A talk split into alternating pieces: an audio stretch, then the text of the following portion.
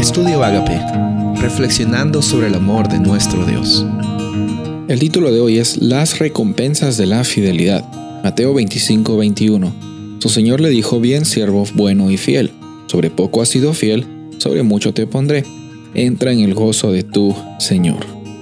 Durante estos días, durante estas semanas, hemos visto acerca de la realidad de los bienes, del trabajo, de las propiedades, de, ser buenos administradores, eh, pero por sobre todas las cosas, nuestra identidad y cómo es que está conectada con las, oportunidades que podemos tener, no podemos tener, los bienes que podemos llegar a adquirir y también los que no vamos a adquirir, y al mismo tiempo también cómo es que la fidelidad a Dios no está basada en las cosas que tengamos, sino en cómo es que nosotros creemos las palabras de nuestro Padre Celestial.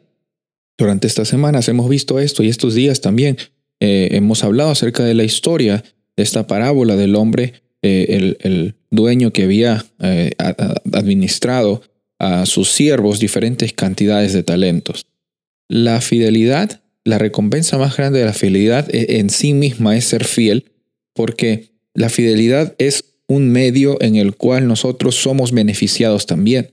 No es que la fidelidad beneficie a Dios, la fidelidad nos beneficia a nosotros al descargar nuestros pesos, los pesos de, eh, que te sientes abrumado, que te sientes preocupado, que sientes con miedo, que sientes enojo, que sientes tristeza. Al tener fe estamos levantando esos pesos y lo estamos poniendo ante nuestro Padre Celestial sabiendo que Él va a ayudarnos a que con su presencia sepamos cuál es el propósito en el cual estamos aquí. Y así como vimos el día anterior, de la misma forma que somos coherederos con Cristo, que Cristo también padeció, usamos nuestras tribulaciones, nuestros problemas, lo mucho que tenemos de dinero, lo poco que tenemos de dinero, las circunstancias difíciles que estemos pasando, los muchos talentos que tengamos o los pocos comparados a las personas alrededor de nosotros, usamos todo eso, siempre lo usamos, y Dios es el agente que nos da la sabiduría para usarlos, para glorificar a Dios. El Espíritu Santo nos da la sabiduría para que incluso en medio de las circunstancias complicadas, de las carencias, conforme a lo que la sociedad puede decir que son carencias, podamos incluso tener una vida con esperanza. Esa es la verdadera recompensa de la fidelidad.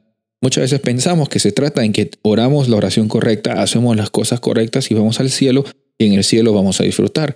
Si bien es cierto, en el cielo va a haber gozo, si bien es cierto, es cierto en el cielo vamos a disfrutar completamente esta experiencia de plenitud, también la eternidad comienza desde hoy.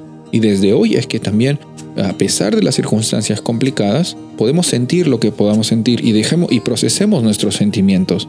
Pero estas realidades que vienen y que van no definen quién soy yo, sino lo que dice mi Padre Celestial de mí. Cuando Él dice bien, siervo bueno y fiel, nuestra fidelidad de por sí ya es una recompensa. Soy el pastor Rubén Casabona y deseo que tengas un día bendecido.